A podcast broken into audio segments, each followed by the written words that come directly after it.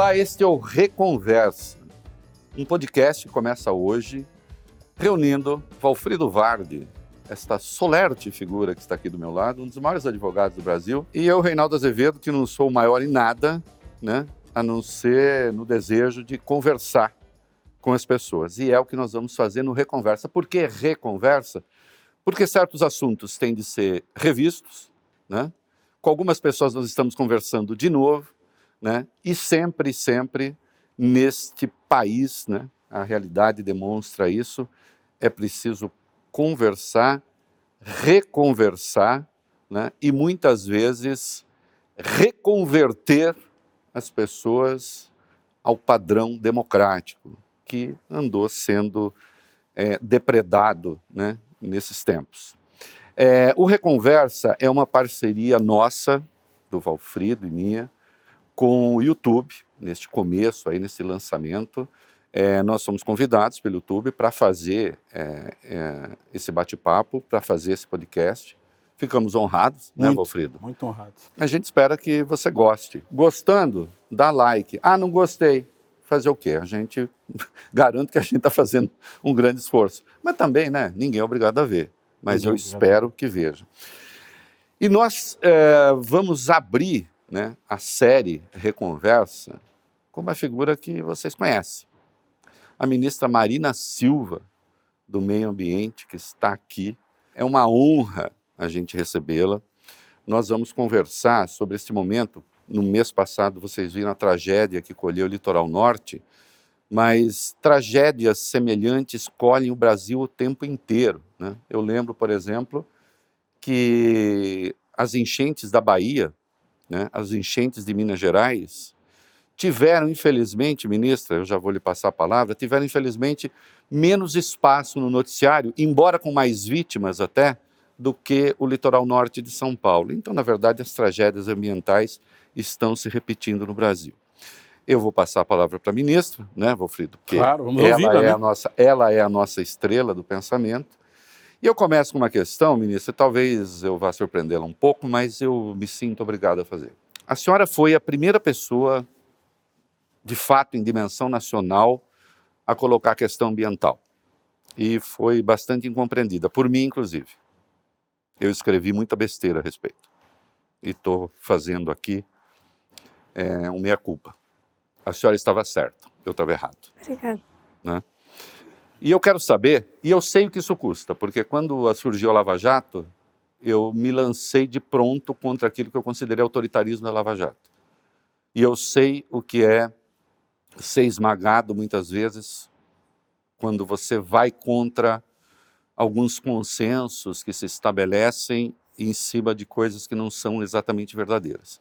Então, minha primeira pergunta é essa: como é que a senhora enfrentou, lançou a questão ambiental? Eu sei que a senhora não inventou a questão ambiental, mas a senhora transformou numa questão política e enfrentou é, a incompreensão.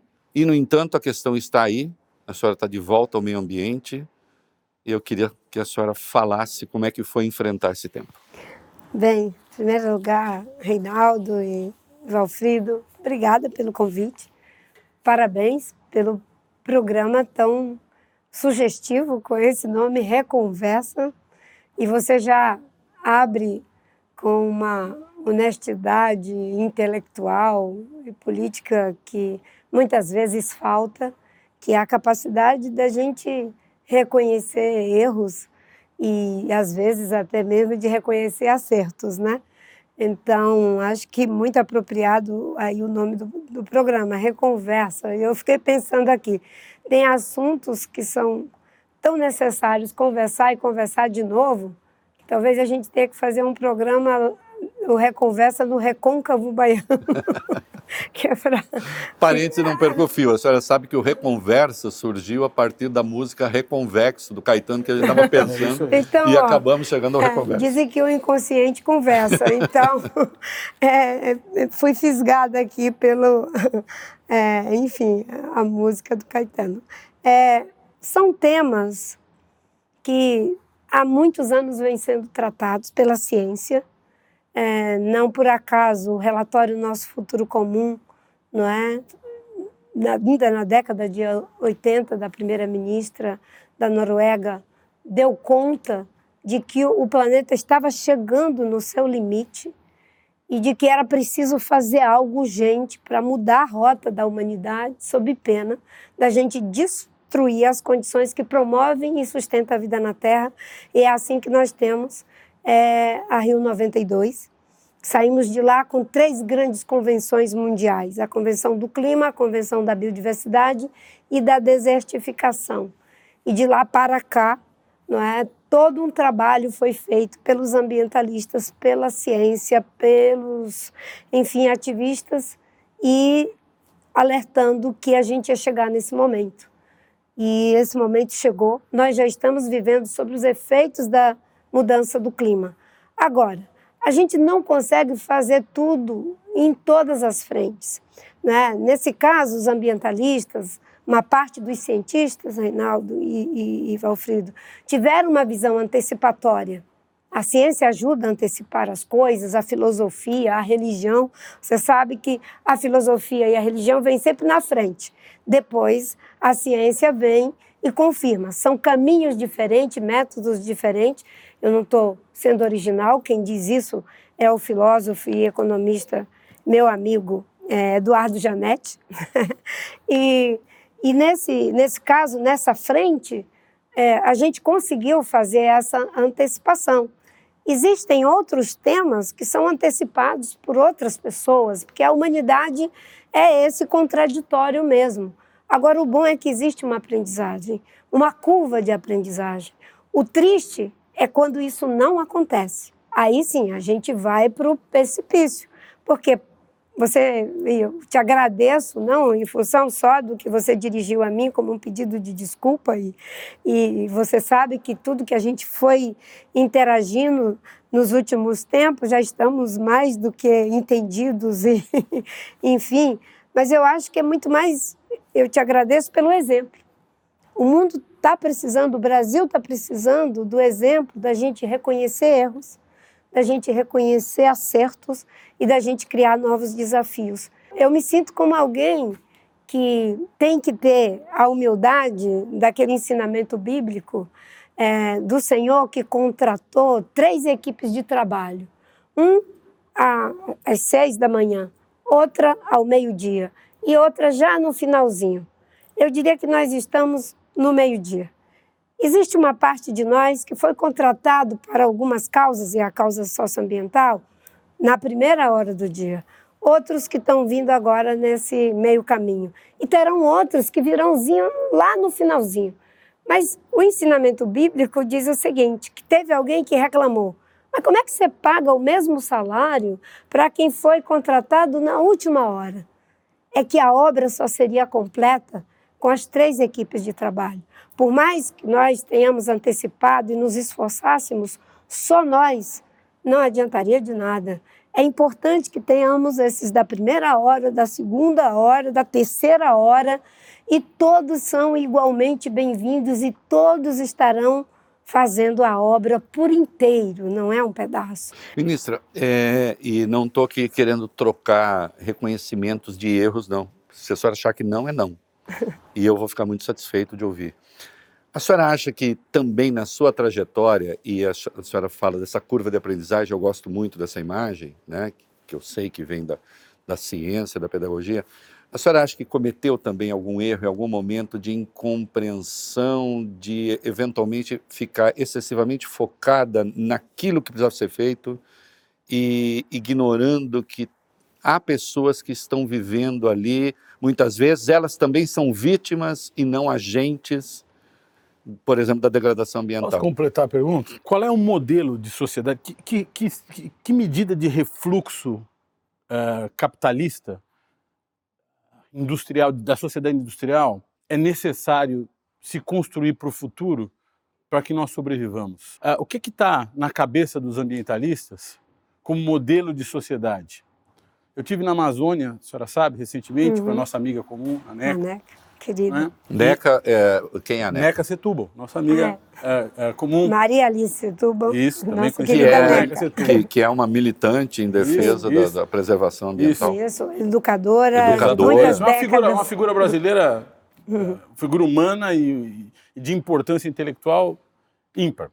Mas uh, nós, uh, o, que, o que se percebe ali é que muito pouca perspectiva de sobrevivência para aquela população uh, amazônica. Né? As pessoas se veem na necessidade de vender árvores para as madeireiras, muitas vezes. Como é o, qual é o modelo socioeconômico, de relação social, de relações sociais, de relações econômicas que a senhora tem para o Brasil e para o mundo, sobretudo para o Brasil nesse primeiro momento, que respeite o meio ambiente? Como é que nós conseguimos, diante do avançado grau de industrialização do mundo, uh, do consumismo, dos desejos uh, úteis e inúteis das pessoas, regredir em termos de destruição do planeta? Bem, Bem a primeira. Só para completar. É, a primeira do Reinaldo, se eu já né, faço autocrítica. Olha, tem muitas coisas que eu, eu, eu vejo na minha trajetória, no meu percurso, que eu tenho sim uma curva de aprendizagem, um olhar de autocrítica. E eu posso citar dois, dois momentos que são muito marcantes. A senhora é maravilhosa. Mim. A senhora sabe quando o entrevistador vai perguntar, por exemplo, e a senhora mesmo se antecipa e vai dar o exemplo.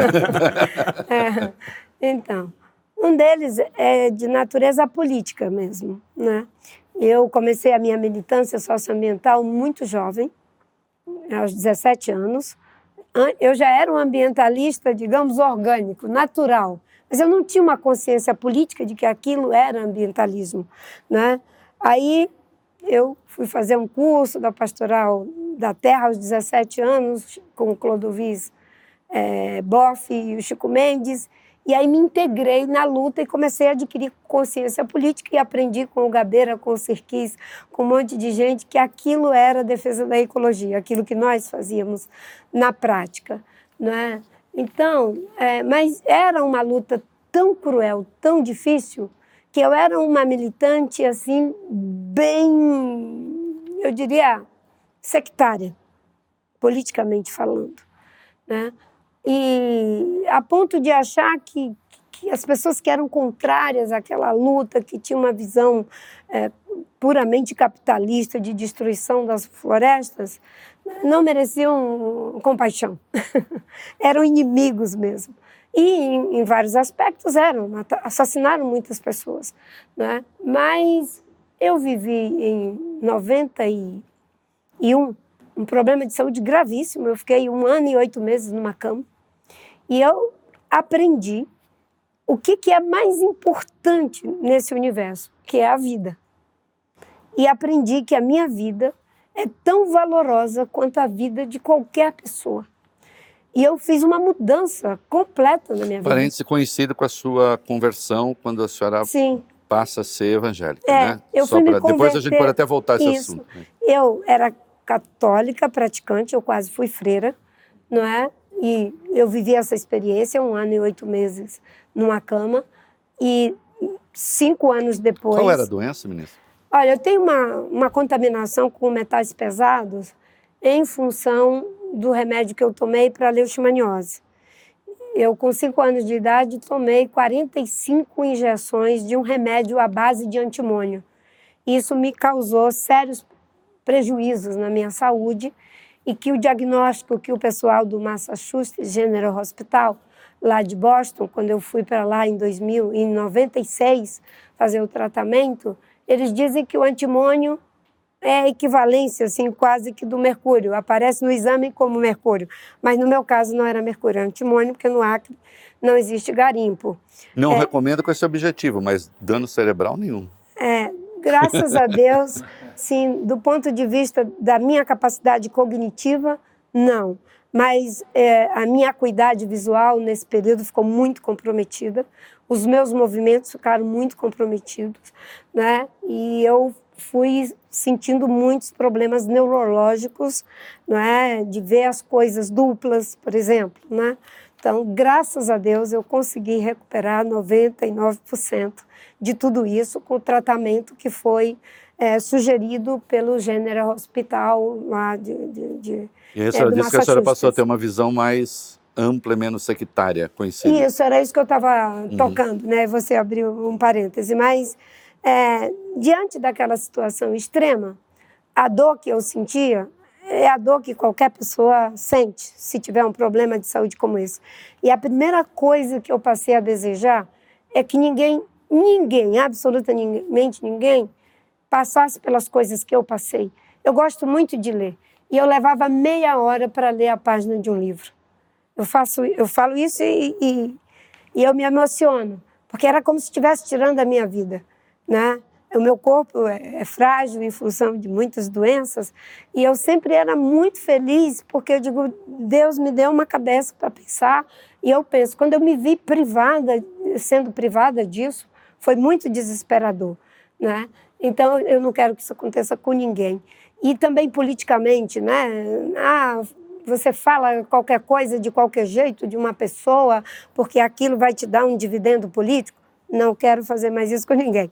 E eu me lembro que quando eu voltei, alguns companheiros me diziam, mas cadê aquela Marina guerreira e tal, e bababá. Eu dizia, não, aquela Marina morreu, aquela Marina morreu. Né? E a partir daí eu fiz uma autocrítica dessa forma, de às vezes falar as coisas sem cuidado. Por exemplo, é, eu não consigo, o, o escândalo da bicicleta com aquele ministro... Alceni Guerra. Alceni Guerra. Né? Foi uma denúncia que foi feita, que depois ficou comprovado que não era verdade.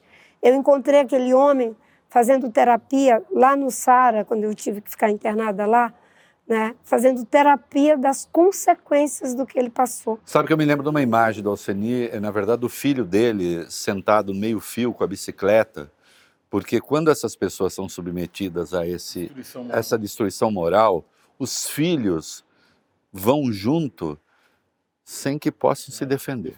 Sim. É um negócio terrível. É, e aí ele tinha tido um AVC e estava lá fazendo terapia, né?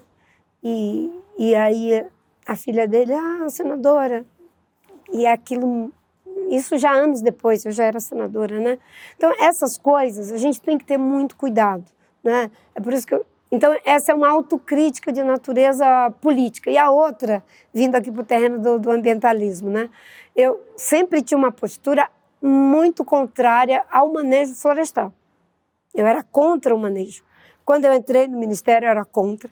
Aí a minha equipe fez uma reunião comigo, e o Tasso Azevedo, é, Beto Veríssimo, Carlos Vicente, Jorge Viana, que era engenheiro florestal, Capobianco, um monte de gente e me trazia os dados, me mostrava uma forma de proteger a floresta é dando também, não apenas isso, tudo virar manejo, a gente acaba com a biodiversidade.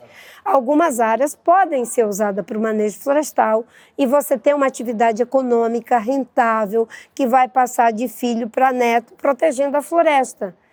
E eu fui convencida, convencida de que era possível.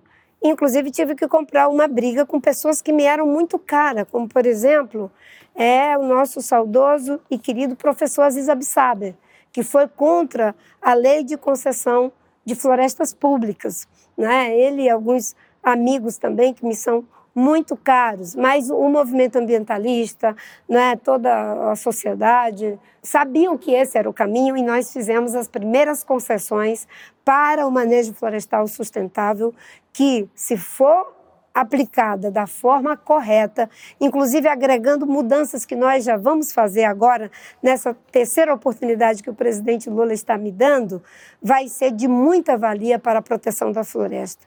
Então, são duas autocríticas, uma de natureza mais política e a outra de natureza na própria agenda que, eu, que você acaba de fazer autocrítica também. Ô, Valfrido, olha só como reconversa é importante, né? Porque eu abri e me senti moralmente, intelectualmente obrigado a fazer aqui o meia-culpa.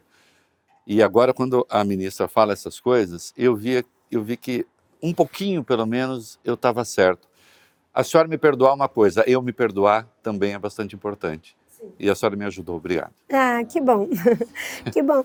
Porque é isso, quando você não é um negacionista e quando você não tem uma, uma visão fundamentalista nem da religião, nem da ciência, que é um paradoxo em relação à ciência, mas tem gente que tem visão fundamentalista em relação à própria ciência.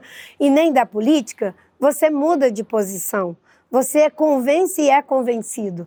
É isso que faz com que a humanidade avance. A ciência, é, a academia, tem muito isso. As pessoas têm uma tese, elas vão para o embate na tese, na hora que está comprovado, beleza, é por aqui o caminho, vamos por aqui. E é isso que faz avançar, né? Na fé, deveria ser a mesma coisa também, né? Porque o apóstolo Paulo diz: Não vos conformeis com esse mundo, mas transformai-vos pela renovação do entendimento. Muda o entendimento, você tem que mudar a prática. Né? E é ele mesmo que diz também que a gente deve olhar de tudo e reter o bem.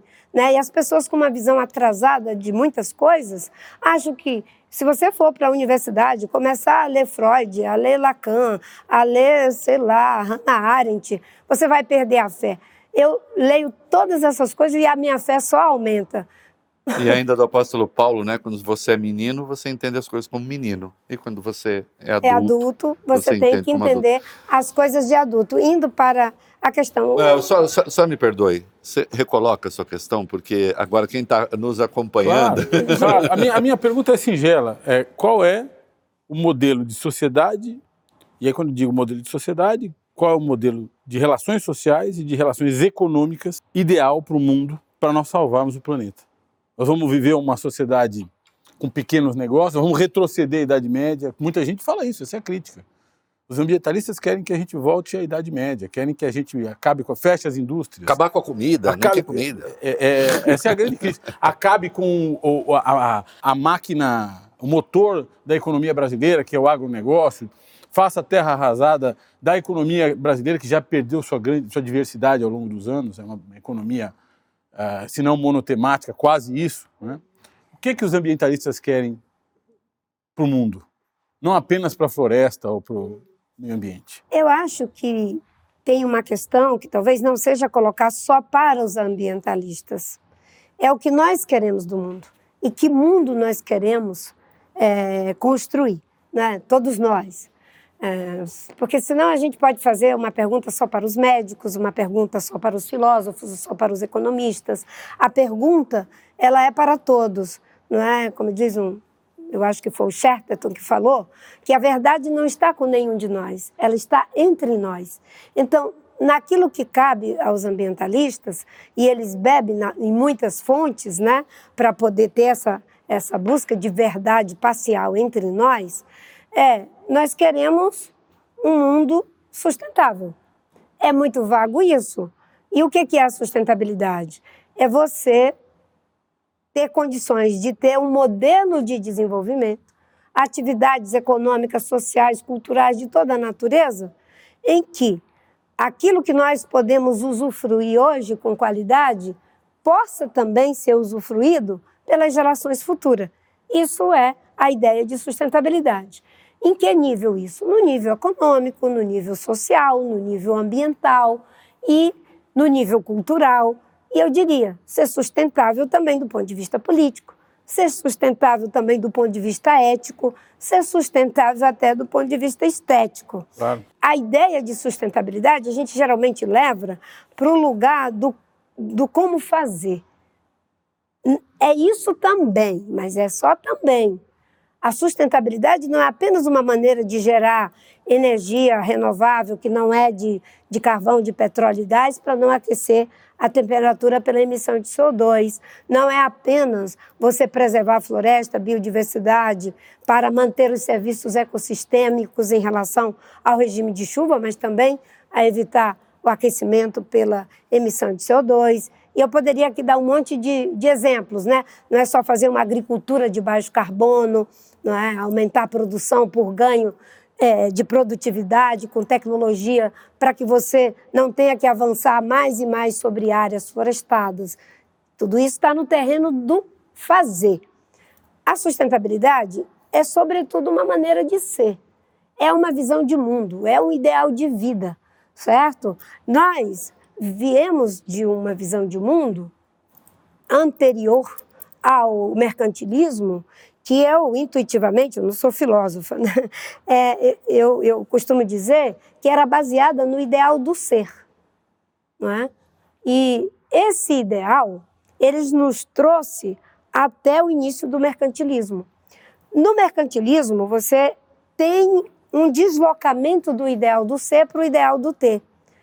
Tudo que nós perseguíamos até anterior a isso era eu preciso ser bom, eu preciso ser justo, eu preciso ser sábio, eu preciso ser grande, eu preciso ser forte, eu preciso ser alguma coisa para que eu possa merecer outros bens.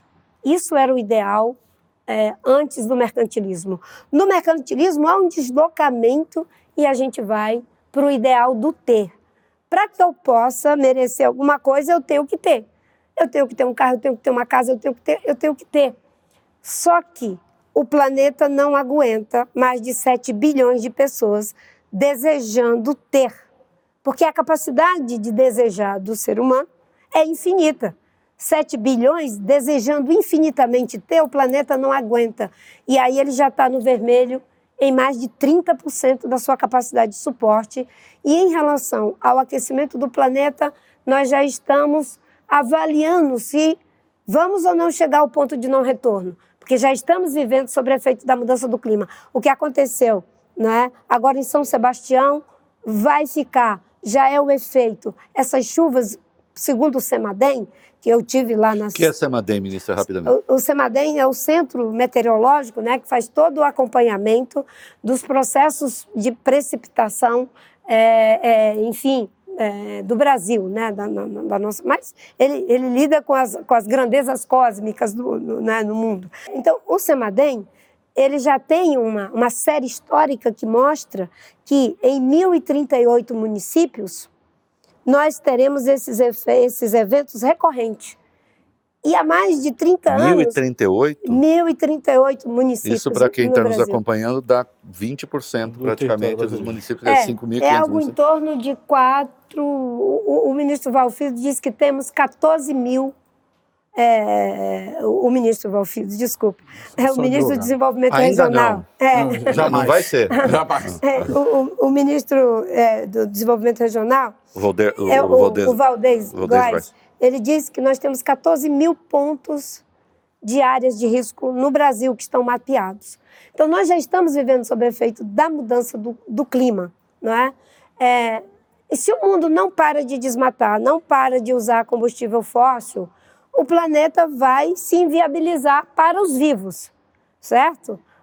Para aquilo que não tem vida, continua planeta, mas não vai haver consciência dele, né? Não sei.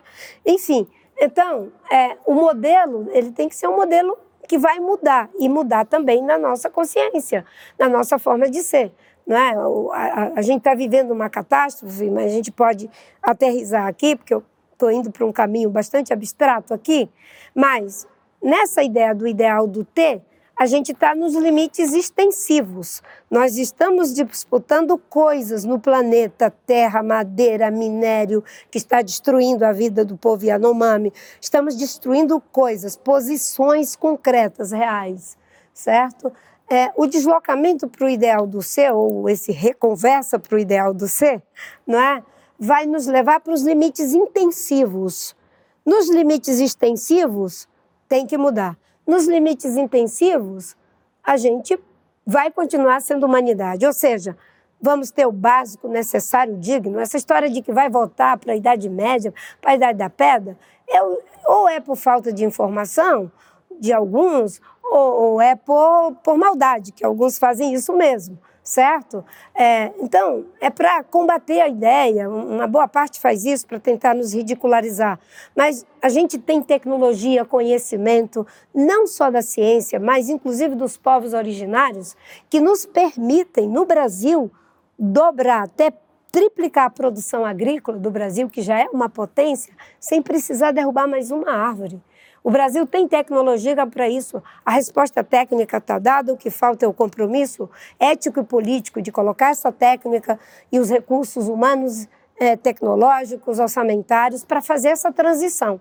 Por que, que eu digo que é transição? Porque não acontece da noite para o dia. Não adianta dizer que o Lula, que botou isso como um objetivo, certo? Vai fazer isso em quatro anos. Ele vai colocar as pilastras do tempo dele. Oh, deixa só, só, uma coisinha. É, para esclarecer, porque uh, os mercadores, os mercadores, os espadachins da reputação alheia, como dizia o Balzac, vão querer aproveitar e nós temos que esclarecer.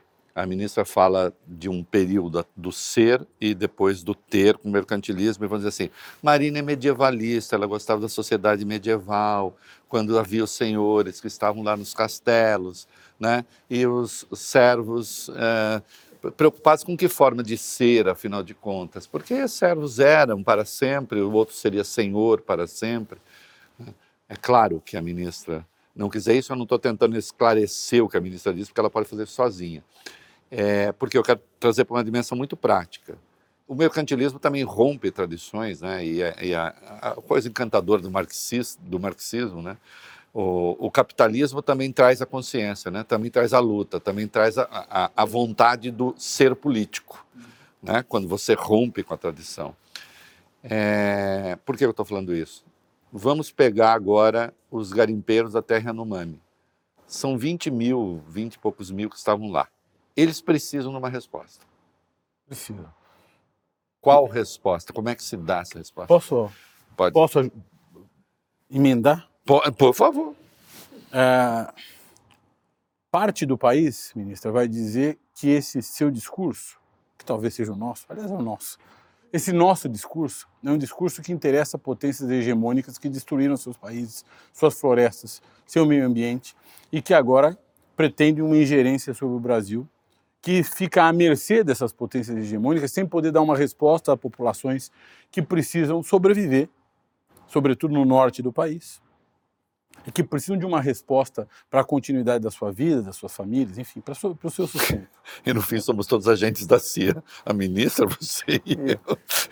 É, o fato é que o país está dividido. A senhora, em 2010, teve 19 milhões de votos, em 2014, 22 e em seguida em 2018 o país menos de 1% em 2000. Isso. O país 1%, o, o país sofre um retrocesso civilizatório que o discurso da, da sustentabilidade passa a não ter menor sentido. Quer dizer, para a população brasileira. Lembrando que em 14 a senhora chegou a ficar em primeiro lugar em razão de tragédias, eu sei, mas o fato é, num dado momento a senhora foi considerada vitoriosa. Sob o ponto de vista político, esse ceticismo acerca da, do pensamento eh, ambiental, ele ainda está presente e deve ser. Oh, e, e, de, e, tá? deve ser, se não é majoritário, ele é quase majoritário no Brasil.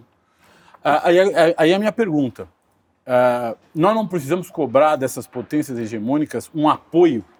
E para emendar, como é que a senhora vê a criação de uma economia verde a partir do Brasil? Com base nos créditos de carbono, com base uh, na criação de uh, um mercado que, de alguma forma, de um mercado de mercado regulado, regulado de, de derivativos de carbono, que de alguma forma esteja alinhado ao projeto de sustentabilidade. Só que já tem uma tese conspiratória, né? Que esse negócio de tem mercado muito. de carbono é para a gente parar de produzir comida, para deixar os Estados Unidos produzirem comida e os outros e a gente parar.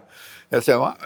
os delírios vão se multiplicando. Enfim, retomando aqui o cuidado do Reinaldo, da gente não passar a ideia de que é, queremos voltar ao tempo medieval, né? E poder fazer essa, é, enfim, essa injunção que você colocou. Primeiro, é, quando eu falo do ideal do ser, eu não estou dizendo que aquela sociedade era perfeita, né? É, na idade antiga, os romanos queriam ser grandes e fortes e cometeram atrocidades. É, os gregos queriam ser sábios e livres, mas também não era a sociedade ideal. É, mas uns inventaram filosofia e os e, outros praticamente o direito. E exatamente. é, e na, enfim, no Egito antigo, as Nossa, pessoas queriam ser imortais e deram grandes contribuições para a medicina. Na Idade Média, que foi, digamos, o final ali, as pessoas que tiveram uma ambição muito grande, que foi querer ser santa. Uhum. E cometeram atrocidades em nome da santidade e continuam cometendo até hoje. Fogueira de gente. Certo? Então, quando eu falo do ideal do ser, não é que existia uma sociedade perfeita, é que também não é perfeito o ideal do ter quando você vai unicamente para essa frequência. E mais ainda, se a gente pega e entende, há limites para ter e vamos aprender a viver com esses limites. Agora, para ser, essa é a questão que eu quero chegar. Não há limites. Não há limites para ser, só há limites para ter. Há limites para todos terem um carro? Há limites. Há limites para todos ficarem usando indefinidamente combustível fóssil para o resto da vida? Há limites. Há limites para destruir floresta, há limites para usar ouro, destruindo a vida dos índios Yanomami, contaminando os rios. Há limites para ter, mas não há limites para ser. Essa é a diferença. Isso são os limites intensivos. Não há limite para fazer a melhor entrevista. Aliás, você fez uma excelente com nosso saudoso contado Caligares. Caligares. Não há limites para fazer a, menor, a melhor poesia, a melhor jogada de futebol. Não há limites para ser. Isso tem a ver com ideais identificatórios. Não tem nada a ver com voltar à idade da pedra. Tem a ver com a gente compreender não é, que se nós continuarmos de chofro nessa pegada do consumo, de um sistema que se retroalimenta como se fosse o monstro da cama de Procusto, que vai ajustando tudo e a todos ao tamanho da sua sobrevivência. Agora, né, olhando para o que está acontecendo, o mundo já até está dando as respostas. Nós já sabemos como substituir carvão e petróleo e gás por energia do sol, por energia do vento, gera dinheiro, gera riqueza, gera emprego do mesmo jeito. Energia da biomassa. Nós já sabemos até como fazer ovo, bife, usando a alta tecnologia, que não precisa mais nem da, da perversidade é, de, de, de sacrificar os animais para nos dar proteína animal. A tecnologia dá uma parte da resposta. Agora, não é apenas a tecnologia, porque o homem, antes de ser um ser técnico, é um ser também moral é um ser estético, é um ser ético. Nós só estamos aqui porque somos cognitivos, porque somos estéticos e porque somos éticos. É isso que faz a diferença. Então, quando eu discuto sustentabilidade, né, e eu decido que vou pagar o preço para dizer que não pode destruir a floresta, que agora tem que ser desmatamento zero, como o presidente Lula está fazendo, isso é uma resposta do ponto de vista ético que a ciência já tem até resposta técnica. Dá para dobrar a produção brasileira, triplicar sem precisar mais destruir a floresta. Então, é, os, os indígenas, os garimpeiros que vocês levantaram, não é? Inaceitável, humanamente. Agora mesmo nós sofremos ataques às nossas bases do IBAMA, não é? junto com a FUNAI, com a Polícia Federal, é, é lá na terra é, indígena Yanomami, no Palimiú, né? a gente conseguiu lá botar cabo de aço no rio, criar uma barreira, desde que nós montamos bases permanentes, que não é fazer a, a operação e volta, vem embora. Eles voltam tudo de novo. Claro. Mas estamos lá queimando equipamento, dezenas de balsas, já destruímos quatro aviões, tratores e não entrou mais nenhum garimpeiro no lugar em que nós fizemos essa barreira na terra indígena Palimiú. Mas o que, que aconteceu? Eles ficaram não é, pressionados, porque isso aí é um negócio criminoso. Aí sete barcos, 200 HP, cada um com sete toneladas de cassiterita, tentando tirar o produto criminoso, não é? Fizeram um ataque à nossa base, que, que é cortar o cabo, quebrar o cabo, houve troca de tiros, agora já tem reforço da Polícia Federal, da Força Nacional de Segurança. Né? Uma parte são pessoas simples que precisam alternativas, mas uma parte é um grupo criminoso que estuprou, que matou, que assassinou e que tem gente com muito dinheiro por trás. Aquelas dragas são compradas por quem tem dinheiro, helicóptero é comprado por quem tem dinheiro, balsas sofisticadas. Aquelas são voadoras, aqueles Aquelas barcos. voadoras hum. são compradas por quem tem dinheiro.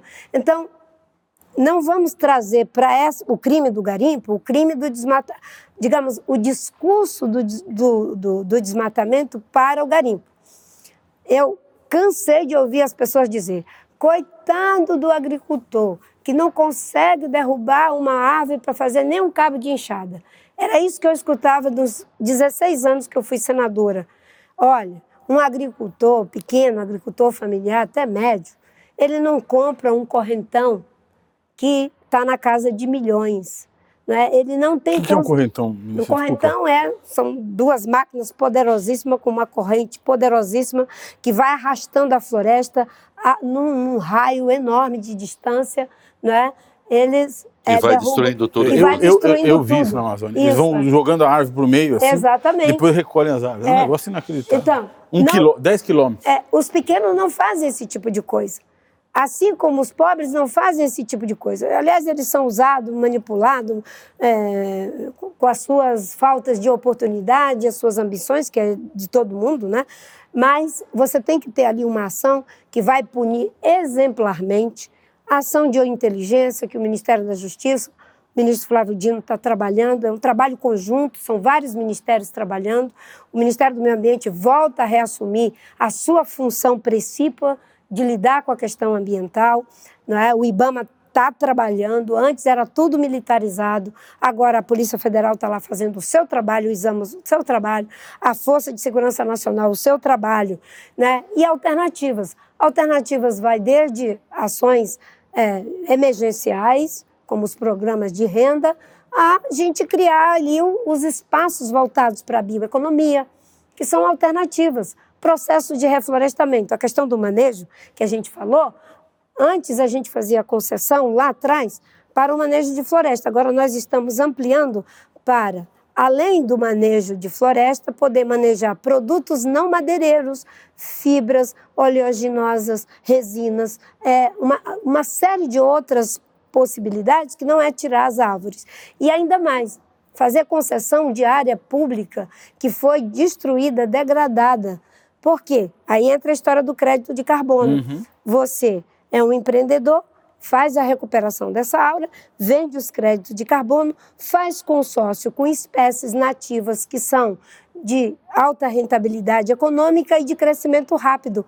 Então você faz E isso vira renda. vira renda, Os, vira os- os críticos dos comunistas da CIA, porque nós três somos comunistas da CIA, né? Os críticos dos comunistas, da- isso vira renda. E é renda né? alta. Isso, e, e- e é uma boa renda. Agora eu vou propor para a senhora uma questão que tem um fundamento lógico também daqueles.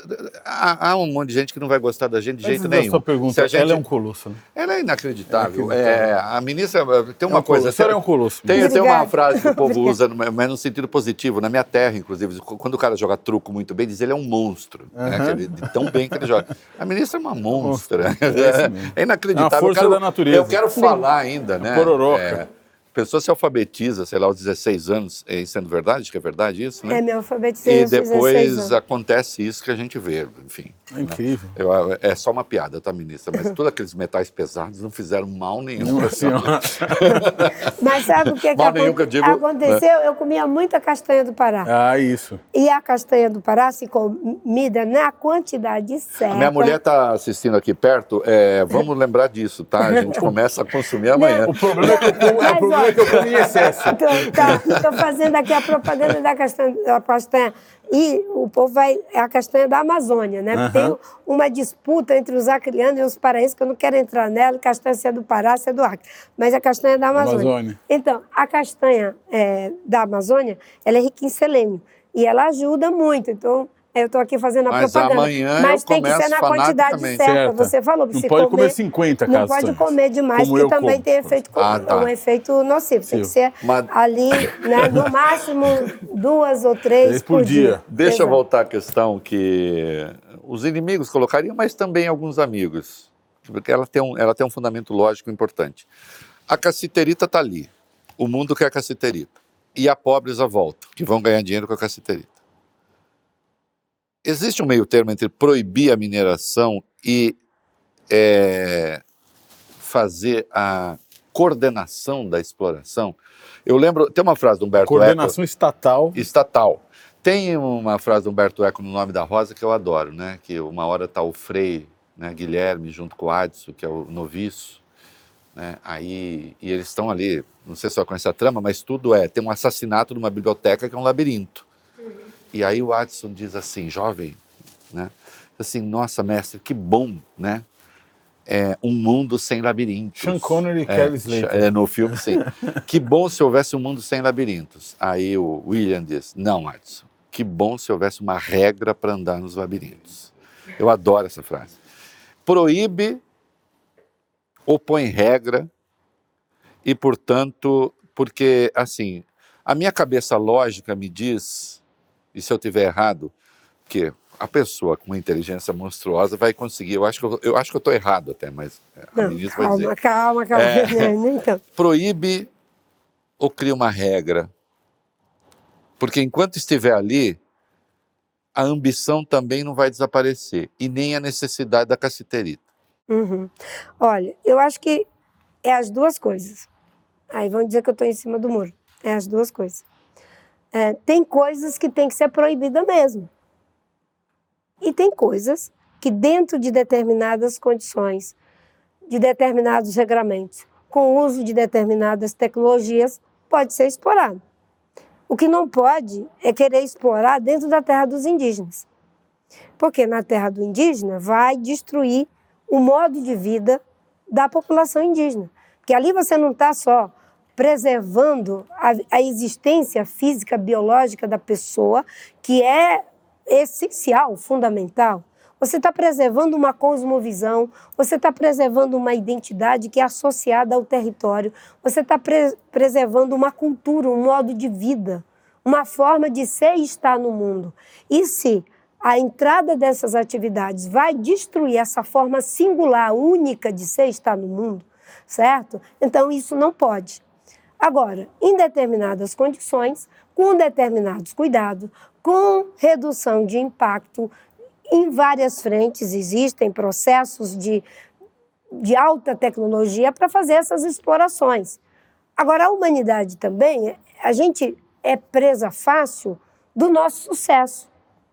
Porque a gente descobre um componente, um material, que isso é o que dá resultado para fazer, enfim, uma determinada operação produtiva.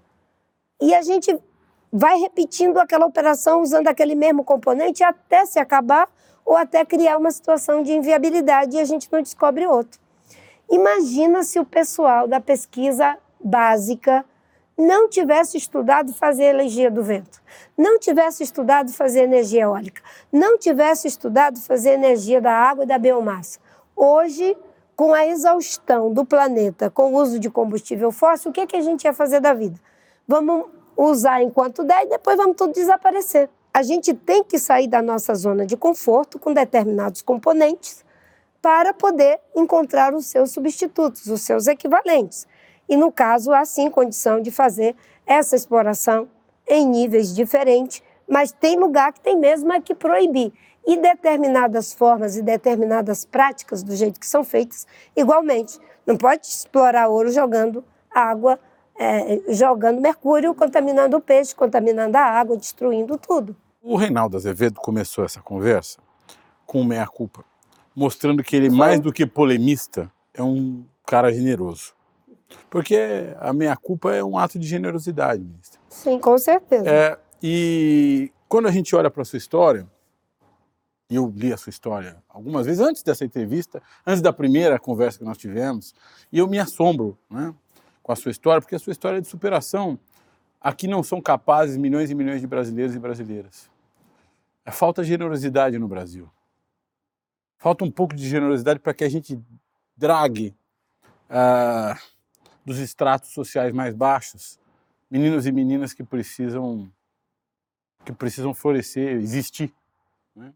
Eu queria que a senhora suplantasse a questão da sustentabilidade, da questão do meio ambiente, e a senhora foi candidata a presidente duas vezes, Fala- três, perdão, três vezes, e falasse um pouquinho de como a senhora vê um Brasil que consiga tirar as crianças das condições a que a senhora viveu e que a senhora conseguiu sozinha. E... Você falando isso, eu nasci num seringal chamado Bagaço, que ficava a 11 horas de distância da margem do rio. Quando eu peguei essa leishmaniose, meu pai andou 22 horas num Ministra, dia. desculpa. As pessoas não têm noção É, do que é o que é leishmaniose É. rapidamente? A leishmaniose é uma doença causada por um parasita, não é? Que ataca principalmente as cartilagens. A partir de um mosquito que. De, é, de um inseto que te pica, que, que deixa esse parasita em A você. senhora deve ter tido malária. a senhora- É, tive cinco vezes malária, Malária. três hepatites, né? Mas no caso da, leu- da leishmaniose, é, isso pode destruir o rosto de uma pessoa em 15 dias. Faz feridas, É, é, com as feridas, a úlcera, né? úlceras. É uma úlcera de cartilagem, principalmente quando é de pele, é mais, mais lento o processo, mas é difícil de curar e de tratar. o tratamento, esse que eu fiz, era para os pobres. Existia um tratamento mais sofisticado sem o antimônio, que era para os pesquisadores europeus, mas para a África pra, e para nós na Amazônia, era esse mais barato, à base de antimônio. Então, eu nasci nesse lugar, a, a, a 11 horas de distância é, da margem do rio, era o Seringal Bagaço. Uma média de 260 famílias, é, com mais ou menos 11 filhos, 10 filhos a média por cada família. Minha mãe teve 11 filhos. De todas aquelas crianças nascidas naquele seringal, só eu fiz uma faculdade, certo? E o que, que eu tenho para dizer em relação a isso? Você usou um termo que é correto, é preciso ter um, uma visão generosa da vida, do mundo, mas, é, como diz, disse alguém, né, os homens precisam criar instituições virtuosas para lhes corrigir quando falharem em suas virtudes, quando falharem em suas generosidades. Se eu não sou generosa o suficiente para dar a escola, o Estado tem que dar a escola, é obrigação do Estado. Se a história não foi suficiente generosa com os pretos, com os indígenas, o Estado tem que fazer as cotas para que a gente consiga entrar nas universidades. Não é? Eu olho para a ministra Aniele e eu vejo uma pessoa não é, que algumas décadas depois do que eu passei, ainda teve muita dificuldade para poder chegar a uma universidade, mas as cotas ajudaram ajudaram a que elas chegarem. Isso é maravilhoso. A gente estava lá. É, ministra é, Daniele Franco, ministra da Igualdade Racial. Ministra da Igualdade Racial. Irmã da Marielle Franco. Da Marielle Franco. E a gente estava lá hospedado né, na, na, casa que a Casa Branca dispunha para o, o, o, presidente Lula, e a gente fazia parte da comitiva, né, e eu ficava pensando, né? Essa menina que veio tão jovem. Blair House. Na Blair House, isso. Isso. É, que veio tão jovem para cá estudar com bolsa, com maior dificuldade. Ela está aqui agora como ministra para combater as desigualdades, para que a gente possa ter escola de qualidade para quem é preto, para quem é branco, para quem é indígena. Não é mais uma escola tão boa. E esse é o sonho, não é que isso vai acontecer em quatro anos, é a transição. É isso que o presidente Lula quer. Não é uma escola tão boa que eu botar meu neto na escola privada seja uma escolha minha mas a escola pública vai ser muito, muito boa, boa, Muito boa. Então, essa história de superação, né? Dia dessas minhas filhas estavam me fazendo essa educação. Mãe, aquela, aquela coisa, o mito da mãe guerreira, batalhadora, que as pessoas põem lá no pedestal, a gente tem que questionar isso também. Porque a gente é uma forma de querer perpetuar né, as coisas. Não, a mãe não precisa ser é, guerreira e, e fazer tudo e se matar para poder conseguir as coisas.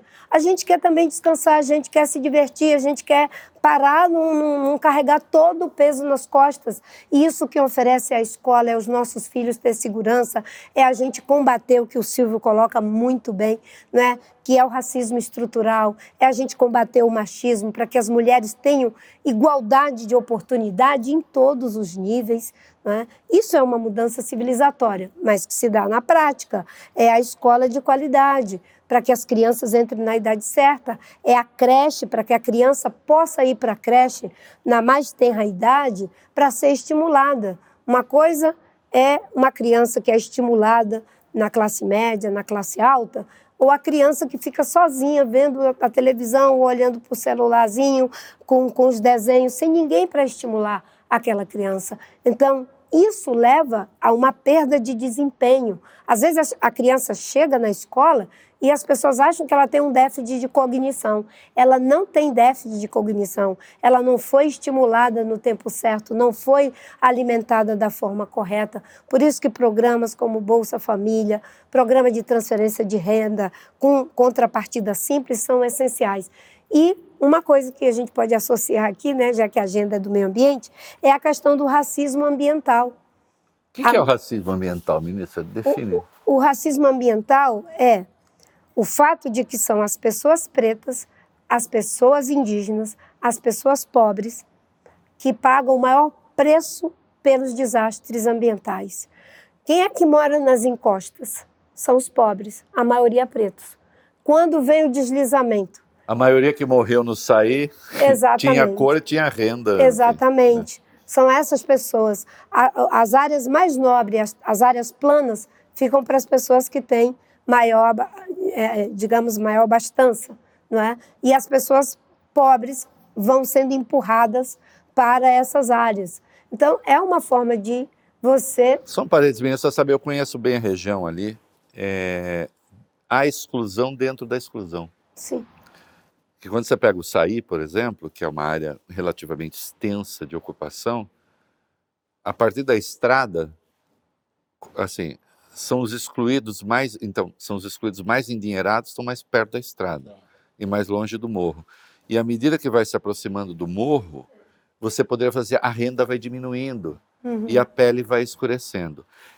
E ali é, a, a é, é muito impressionante isso. Então, assim, para quem acha, porque outro dia eu vi alguém gozando dessa ideia do racismo é, é, ambiental, tá? para quem acha que isso é bobagem, vai estudar um pouco, vai. Né? Vai tentar entender. Vai pegar as pessoas que morreram. Né? Vê o mundo primeiro. Não entende o mundo só o mundo como ideia. Vê o mundo como como ele de fato é. Como ele de fato é. Né? O mundo uhum. como matéria, que é disso que a ministra falou. Ver a realidade real. Quando aconteceu né, essa tragédia, eu, eu tinha ido visitar a minha família. Né? Eu sou de uma família grande, somos sete irmãs e um irmão. E a última irmã do meu pai está com 90 anos. E eu fui visitar no carnaval. Aí eu fui lá para o Seringal, onde moram duas irmãs minhas ainda lá, nessa mesma hora. Hoje não é mais o Seringal, é um projeto de colonização. Aí, quando eu cheguei né, na, no dia seguinte na, na cidade, é, recebi a notícia de que tinha essa tragédia. Peguei o avião e vim para São Paulo. Fizemos primeiro um seminário, uma reunião de trabalho, a ministra de Ciência e Tecnologia e eu, lá no Semadem, né? porque o Ministério ele não tem uma intervenção como tem cidades, como tem eh, transporte, energia. Nossa intervenção é mais de suporte aos ministérios, do ponto de vista da formulação de políticas, de regulação de processos. Então, eu digo, é, a gente já vinha trabalhando essas questões, fui no Semadem, né? E é, a ideia foi ir em locos, né? tanto para conversar com o governador quanto com o prefeito, mas visitar a comunidade. Tem uma realidade que ela é reportada que o assessor pode chegar e dizer: olha, tem muita gente chorando, tem muita gente com fome, tem muita gente desabrigada. Outra coisa é você entrar lá e a pessoa dizer: agora que vocês vieram, certo? E dizer para você, certo? Dizer para o governador, dizer para o prefeito, dizer para todo mundo. E não adianta você dizer: ah, não, escuta, não é? é tem uma atitude de alteridade, te coloca no lugar dessa pessoa que está no extremo. Né? Eu me escorei assim as pessoas me receberam ali com, com, com, muito, com muita generosidade. Né? Aí foi generosidade mesmo, sabe? É, e eu me escorei numa, num, num, quadriciclo, né? Era um quadriciclo, né? E o, a pessoa do, desse quadriciclo, ele disse o seguinte, olha, esse quadriciclo carregou mais de, de, enfim, mais de 10 pessoas mortas aqui certo? Tirado dos escombros. Porque era a única coisa, o único veículo que conseguia entrar para carregar as pessoas. É muito forte você ir lá. E você lá, você vai lá e vai dizer: bem, o presidente Lula veio aqui, né, está agindo junto com o governador, com o prefeito, já liberamos 7 milhões só para ajuda humanitária, o trabalho de infraestrutura, o programa Minha Casa Minha Vida, para tudo junto com o Estado mas precisa do programa estratégico. E aí que a gente entra, né? Ciência e Tecnologia, Ministério do Meio Ambiente e os ministérios que vão executar essas políticas também e ajudar a formular. Mas o que, que a gente pensou? Fazer um plano de prevenção do, dos riscos né, e, das mazelas das, causadas pelos eventos climáticos extremos. Se você já sabe que tem 1.038 municípios que é recorrente esse fenômeno, vamos decretar estado de emergência ambiental permanente? Vamos ter orçamento que não é contingenciado? Vamos revisitar a 866 para que o prefeito, o governador e o governo federal Possa possam contratar. contratar. obras mais sérias? Fala o que é 866. É a lei de licitações, não é? que é correta para que não exista corrupção. E você pode ter uma 866 revisitada para esses casos que já temos, se decreta emergência, Sim. aí você pode fazer mais célere. Contratar sem Contratar os mesmos rigores. Sem os mesmos rigores da lei de licitação. Exato. Você pode ter outros rigores, né? Fazer uma chamada, um pregão, enfim, uma carta consulta. Mas mais rápido. Que já existe, que na verdade, existe. mas não existe para emergência ambiental. Exato. Essa é você questão. precisa ter uma, uma legislação que seja atualizada. São Sebastião é mesmo o mesmo código, é, enfim, o mesmo plano diretor, o mesmo código de postura da cidade? Ou, em função de ser uma área em que vai acontecer esses eventos, você tem que mudar o plano diretor claro. e tratar adequadamente ali a questão? Então, é pensar um plano que vai prevenir. Esse plano ele é de médio e longo prazo. E o plano emergencial, que é a prevenção quando o evento já está instalado. O SEMADEM ele dá o alerta, para todas as cidades, de, os lugares de risco. Mas o evento extremo já está instalado. Ele já sabe que vai ter, daqui a algumas horas, uma precipitação que eles achavam que era de mais de 200 milímetros e foi de 605 lá em São Sebastião e de 700 em Bestioga. A maior precipitação já registrada.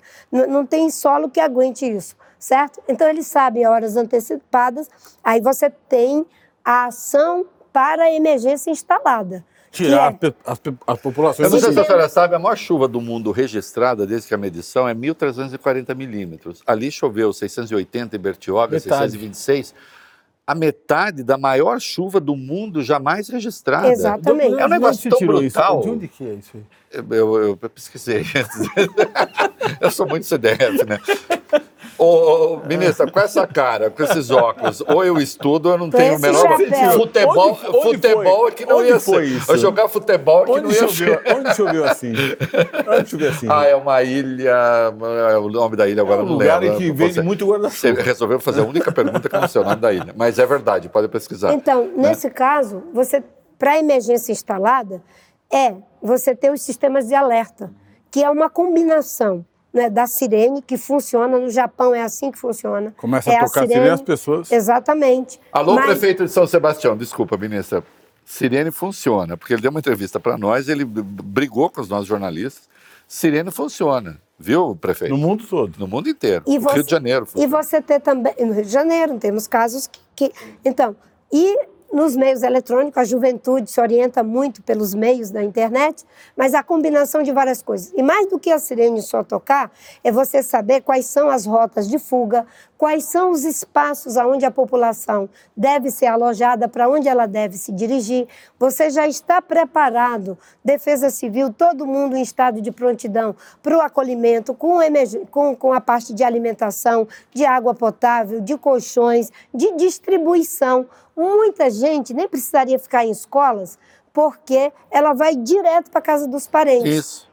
É, por exemplo, na Amazônia, nós temos cheias enormes. Claro. Né? A maioria dessas cheias. Já tem para onde ir. Já tem para onde ir. A pessoa já sabe como que é, vai para casa do parente, todo mundo vai. A minha, o bairro mesmo que eu morei durante muitos anos, a Cidade Nova, uma vez eu tive que sair daqui para ir convencer o meu pai que ele tinha que sair porque claro. ia passar da onde eles tinha o costume de que daqui não passa. Ele fez a, a nossa palafita mais alta do que esse, esse, esse teto aqui, né?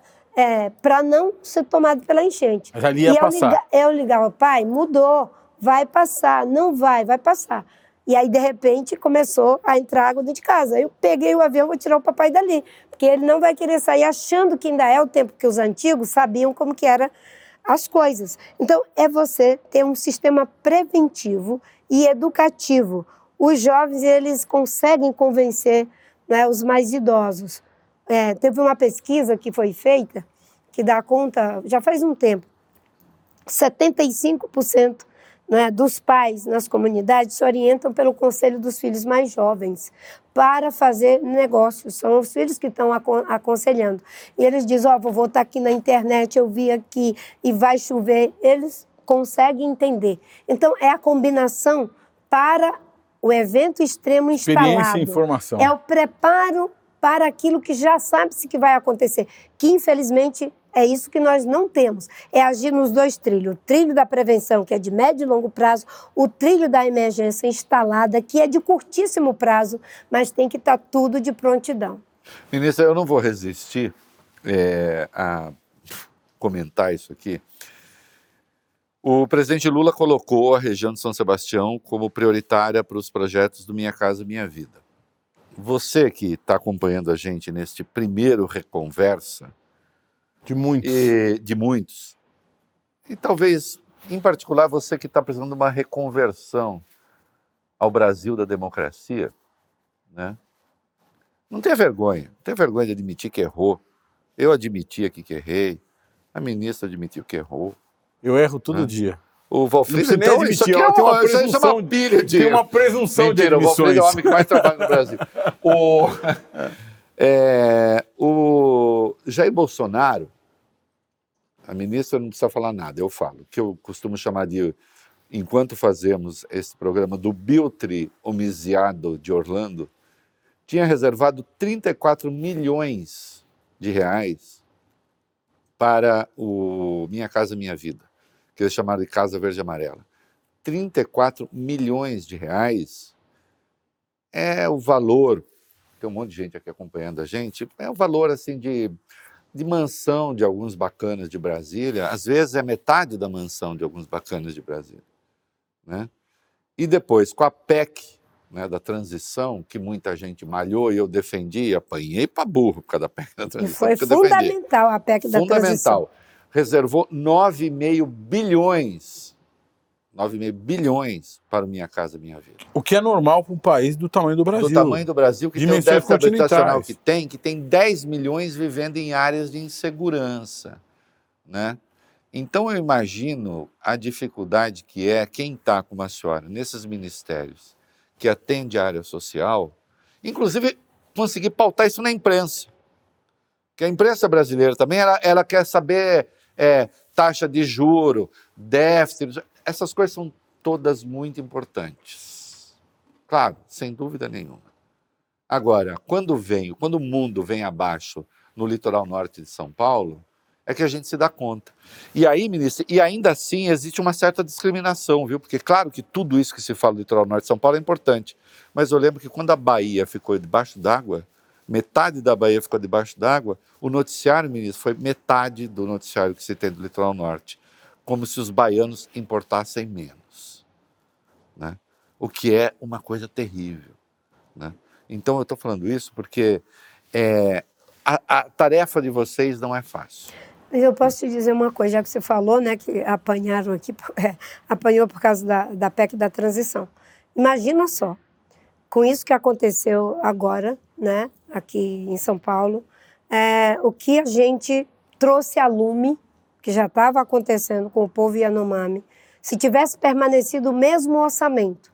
O Ministério do Meio Ambiente aumentou o seu orçamento, graças à PEC da transição, obrigada por ter defendido, juntamente com os parlamentares e as casas que ajudaram, é, aumentou em 560 é, é, milhões de reais. Ainda é muito pouco, né? mas a gente conseguiu trazer o, o orçamento do Ministério para o período né, de antes do Bolsonaro. Isso deu um aumento para as ações do IBAMA, né, que foi por exemplo, para fiscalização de 130 milhões, para a parte de combate ao fogo de 45 milhões. No caso da fiscalização, nós saímos, não é, do que era orçado pelo Bolsonaro com esses 130 milhões para 361 milhões de reais, graças à PEC da transição. Agora, nós estamos lá funcionando com um efetivo pequeno, porque ele também depenou os servidores públicos do governo de um modo geral, mas no caso do IBAMA também. Pouco dinheiro, poucos servidores para fazer. E, e, a sociedade, com justa razão, ia dizer: mas por que, que não estão dando conta? É porque, não, se não tivesse aprovado a PEC da transição, estaríamos de mão atada. Só para você ter uma ideia, Valfrido, e Reinaldo, quando eu saí do Ministério do Meio Ambiente em 2008, não é?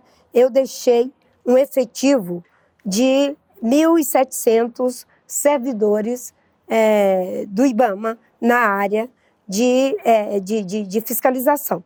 Né? Esses 1.700 servidores do IBAMA, hoje, é, que são fiscais do IBAMA, hoje eles são apenas 740. Quando eu cheguei, na época do Fernando Henrique, eram 1.100. Né? Nós fizemos, o Fernando Henrique fez concurso público, eu fiz concurso público.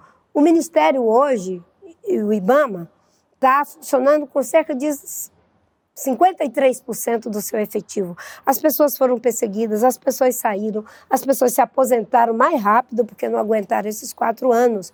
Então, para além de termos que aumentar o orçamento, vamos ter que aumentar a estrutura de pessoas para poder fazer melhor o trabalho. E é nessa agenda transversal, é olhar para o todo. É a agenda do desenvolvimento. Nesse momento, eu estou com uma agenda com a Ministra de Ciência e Tecnologia para a gente apresentar para o centro de governo, obviamente, que é um debate interno para apresentar para quem vai tomar a decisão, é claro, né, que é o presidente Lula, mas foi ele que nos deu o termo de referência de que precisamos agir emergencial e preventivamente. Então, é, e é também a conversa com o ministro é, da Agricultura, não é? o ministro Fávaro. Nós estamos discutindo como fazer do Plano Safra a base do plano de agricultura de baixo Essa carbono. Essa interação é boa? Essa entre interação, meio ambiente e agricultura? Essa interação entre nós, como, é, enfim, agentes do governo, está sendo muito boa. O que nós temos é que fazer um encontro de agendas, que às vezes são contraditórias, uhum. às vezes são paradoxais, mas nós estamos ali para fazer as mediações. Não é? Obviamente que numa conversa não é 100% o que a ministra do Meio Ambiente quer, nem 100% o que o ministro da Agricultura quer. É uma mediação, porque nós estamos numa fase de transição. Mas esse caminho de pegarmos os mais de 400 bilhões do Plano Safra, para que ele já seja a base para transitar para uma agricultura de baixo carbono, é um avanço, porque você cria, sabe, um cronograma de trabalho. Tem alguns que estão assim, lá embaixo, né, em termos das, das atitudes. Então, ele entra como aderindo à agricultura, de, o programa ABC, fazendo o básico, o cadastro ambiental rural. Tem outros que já vão no nível mais alto, fazendo o plano ambiental né, da, da própria propriedade, recuperando reserva legal, recuperando... Aliás, é, essa é a política ambiental de transição. Assim, a, a gente consegue, se falou muito, não sei se, se é um nome, é um programa, mas assim, é, quais são os pontos dessa política ambiental de transição que a senhora disse? O governo Lula tem uma política ambiental de transição. Nós vamos passar, isso é transição, portanto, nós estamos no estágio nós vamos viver esse período em que a gente vai para o outro. Nesse período que a gente vai para o outro, é o quê? Assim? Bem, na área ambiental é o trilho né, do monitoramento, o trilho da fiscalização, o trilho do licenciamento correto, que pode ter agilidade, mas sem perda de qualidade, é o trilho do combate ao desmatamento, do Plano Nacional de Recursos Hídricos, de resíduos sólidos, é um mundo de coisas mas, ao mesmo tempo, ajudando e dando suporte os que têm a agenda da implementação no terreno, da economia. Por exemplo, quando a gente está trabalhando o plano safra, isso vai ser também com o plano é, voltado para os agricultores familiares, lá com meu querido amigo é, e ministro do Desenvolvimento Agrário, né, o Paulo Teixeira, é, é o trilho na área de energia, por exemplo. Né, o presidente Lula já disse, olha, a gente tem tec tecnologia para ampliar cada vez mais a nossa matriz energética, no sentido de ser limpa, investindo na energia solar, na energia é, eólica, na energia de biomassa, nas fontes de geração de energia que são limpas, são seguras e que podem ser feitas de forma distribuída, inclusive com um ganho de não perda não é, no, no processo de transmissão né, com grandes linhões. Então, isso tem a ver com a agenda do desenvolvimento e tem a ver com a agenda é, da preservação. É transição. Quando eu digo que não se faz agricultura de, de baixo carbono da noite para o dia, não se vai ter uma matriz energética limpa da noite para o dia. Agora, é investir o quanto mais para que a gente, durante esses quatro anos. A senhora tem um, assim, eu queria que a senhora falasse um pouco para quem está acompanhando, a gente não sabe o que é essa energia limpa e se a senhora tem um, assim, qual é a sua previsão otimista para o percentual de energia limpa, a sua, a sua expectativa realista não dê a pessimista, porque senão fala assim, ah, então vamos para a pessimista. Não, vamos, vamos para a realista para a otimista. O que, que, é agricultura de baixo carbono? Isso. Uhum. As pessoas não sabem isso. Uhum.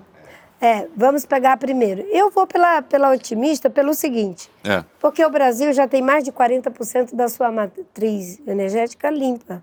A matriz Que é elétrica o quê? que é o fato de termos como geração já eólica, é, solar e de hidroeletricidade, certo? Não é Vento, energia sol e, E água. e água, vento, sol, água. E água não movendo ser motor. uma matriz energética como é, por exemplo, na Europa, não é? Que a maior fonte Petróleo, é, carvão. é carvão, principalmente. Não é? No E caso energia atômica, o que que a senhora É. acha disso? Aí, Daqui a vamos- pouco. Vamos Daqui a pouco. É, a energia nuclear, no caso, É. né? Então, é, no caso do Brasil, nós já partimos de uma base de mais de 40%. O mundo, para chegar nisso, vai, vai suar muito a camisa. Andamos bem, então, de certo modo. Andamos porque o Brasil já é gigante pela própria uma natureza. vocação, né? O Brasil é gigante pela própria natureza. Agora a gente precisa ser gigante pela natureza das decisões que a gente tomar, que é sair da dependência cada vez mais de carvão. E aí tem né, todo esse período de estiagem. Geralmente você entra aí a, a- geração de energia, seja carvão ou seja a diesel. Então, isso tem que diminuir cada vez mais na nossa matriz energética e ampliar essa fonte renovável de energia com todos os cuidados, porque toda atividade tem impacto. Claro. né? No caso da energia solar, o nosso potencial é enorme. A energia eólica, o potencial é enorme. Como você vai cada vez mais fazer esses investimentos com uma vantagem também. Ela já é mais barata do que a própria energia de hidroeletricidade. Aí a gente, os grandes empreendimentos como Belo Monte, que tem alto impacto ambiental, podem ser substituídos por essas novas fontes de geração de energia. Isso gera emprego, gera uma nova base tecnológica de assistência técnica, de indústria. Nós não produzimos, digamos, os equipamentos que nós precisamos. Eles são importados, mas a montagem desses equipamentos, a assistência técnica desse equipamento, não é, é feita aqui no Brasil. Você pode ter todo um parque Em Belo Monte, industrial. desculpa, é, vai parecer um jebzinho. Ah, o Reinaldo tentou pegar Marina no contrapé. Jamais. A senhora sabe que não. Eu comecei esse programa deixando claro que não. Mas em Belo Monte, é, a, senhora não errou um pouquinho? Olha, eu não errei porque eu reencaminhei Belo Monte para estudos. Tá. A licença de Belo Monte não foi dada durante a minha gestão. Então, naquela época, estava o pedido de licença, eu não dei a licença e reencaminhei para estudos. Foi dado posteriormente.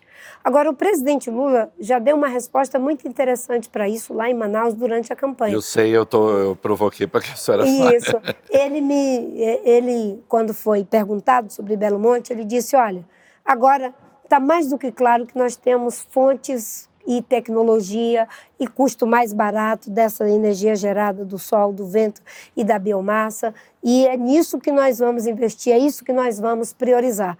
A gente vive, Reinaldo e, e, e, e, Valfrido, um paradoxo, né? que é o, o de um mundo que eu falei do mercantilismo lá atrás, que teve, trouxe problemas, mas também trouxe ganhos, grandes soluções. A gente gera energia para 7 bilhões de pessoas, a gente gera ene- alimento para 7 bilhões de pessoas, a gente aumentou a longevidade. Não é só ver o problema, tem grandes soluções.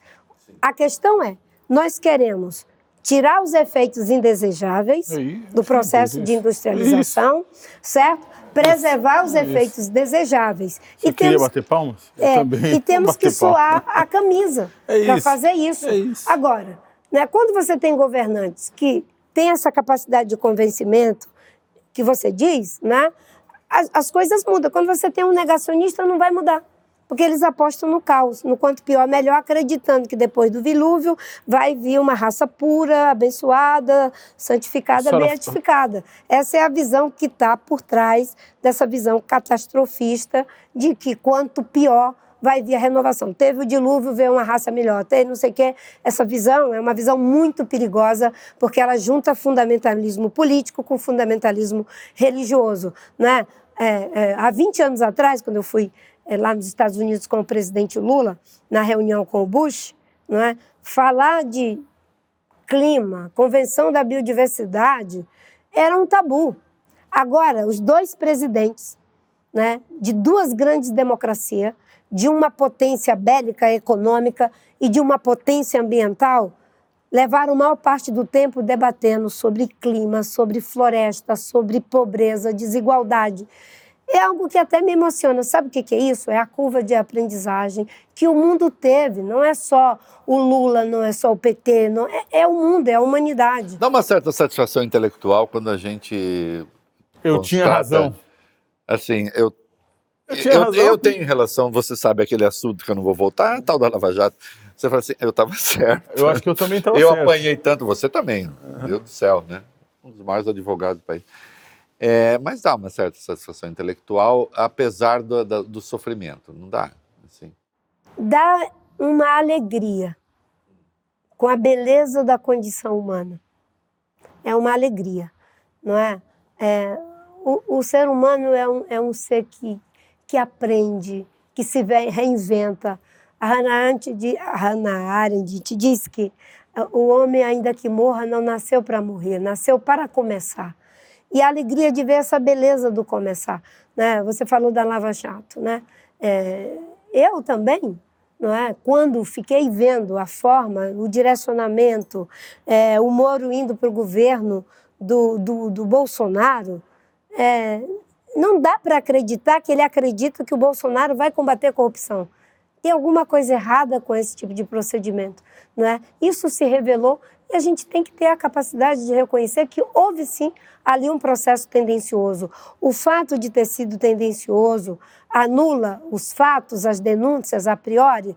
Claro que não, mas quem vai fazer isso é a investigação, resguardado o devido processo legal a investigação justa e correta para todo mundo. Sempre que eu era perguntada, em todos os momentos, né, eu sempre dizia: quem vai fazer isso é a justiça. Porque justiça não é vingança, justiça é reparação. Quando você olha para a justiça como se ela fosse a chance que eu vou ter de pegar o meu adversário, aí você está vendo justiça como vingança. Né? Acho que foi o Shakespeare que disse que o contrário de injustiça não é justiça. O contrário de injustiça é amor porque toda justiça que não se faz por amor não é justiça, é vingança. A justiça é um ato de amor, né? Porque se eu sou culpada, eu tenho que pagar pelo erro que eu cometi. Isso é um bem para que eu possa me recompor com a sociedade, é um bem para que eu pare de me prejudicar e prejudicar a sociedade. Justiça como reparação. É por isso que o pior criminoso, quando você defende direitos humanos, você não defende que ele vá ser torturado dentro da cadeia. As pessoas dizem, não, você está defendendo o criminoso? Não, você é um ser humano que diz, você vai pagar o seu erro, vai sofrer as penalidades legais, mas se eu torturar você, eu estou me vingando e aí eu estou me transformando em você e me transformando em você, não é? Pago pelo Estado, pelo contribuinte. A senhora se... Não, você tem a primazia. não, imagina. Não, é que ela citou na Arendt, é...